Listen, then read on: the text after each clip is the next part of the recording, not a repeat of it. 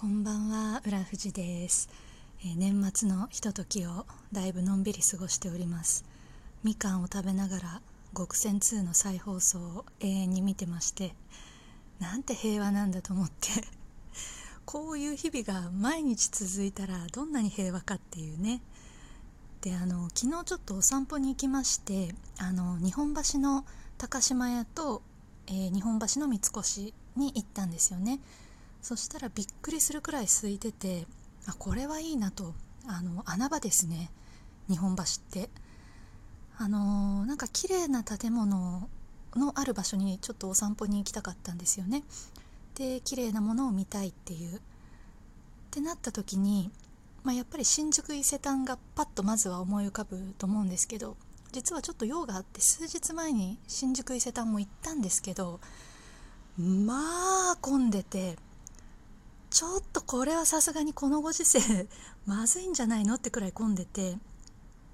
でちょっとあれっていう感じだったんですけど日本橋はいいですね。あの地下の食料品売り場以外はびっくりするくらいゆっくり見れます。あの本当に。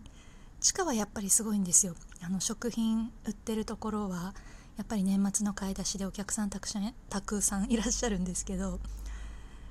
1階から上はすごいゆっくり見れました。あの街もねそこまでゴミゴミしてないですしあの古き良き日本の建物立派な建物たちがたくさんある街並みで綺麗ですよね日本橋も。なのでなんかこう密を避けたお散歩っていう意味ではあ日本橋穴場かもって思いました。うん。あのどうしてもハイブランドのお店とかあの特に自分でこう買おうっていう気はあんまりないんですけどあのいかんせんこう綺麗なものとかその世界的に有名なデザインのものとかって実物を見てみたいっていう気持ちが結構あるんですけど、ね、やっぱり伊勢丹の混んでる店舗とかだったりあと銀座の路面店とかだとちょっと気軽に入れないかもみたいな時ってあるじゃないですか。私はちょっとあるんですけどってなった時に三越日本橋三越とか 日本橋高島屋だと結構入りやすいなって思って超超ハイブランドでも。なのであのそういう見たいっていう時は日本橋ですね。あの綺麗なものを見れるゆっくり見れるっていうところで非常にいいいいお散歩が密を避けたいいお散歩ができました。はい。でも今日はずっとあのー、極戦の再再放送見てて私が中学3年生の時に放送してたドラマなんですけどいやー懐かしいと思ってちょうどあの極戦2の放送時期って1月から3月だったんですよね。なので私も中学卒業でまさに受験本番の時であの塾から帰って録画を見てたなっていうのをすごい思い出して懐かしいですね。あの、まあ、ただ世代的に中1の時に極戦1で中3の時に極戦2だったので極戦1を見た視聴者としては あれ？沢田信どこ行ったの？っていうのはすごい気になってましたよねみんな。なんか最終回で最終回じゃないか。ドラマ版の最終回か。なんかあのヤンクミに気があるみたいなカミングアウトで終わってたのにあれその後どうなったんだっけみたいな。原作だとあの2人結婚するんですよね。あれ影も形もないけどみたいな。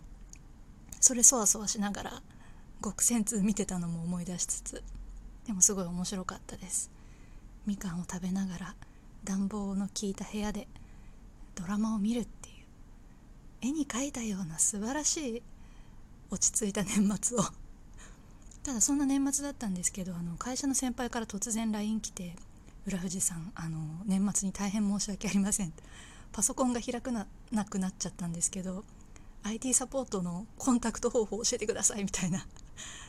てことは先輩まだ仕事してるのかなっていうちょっとゾッとしましたけどまああの幸か不幸か私もあのパソコンが動かなくなった時のためにあの会社の IT サポートの電話番号だけは紙に書いてあのパソコンの外に貼ってたんですよね。なのですぐあここの番号ですっていう風にお伝えができたのでよかったんですけど。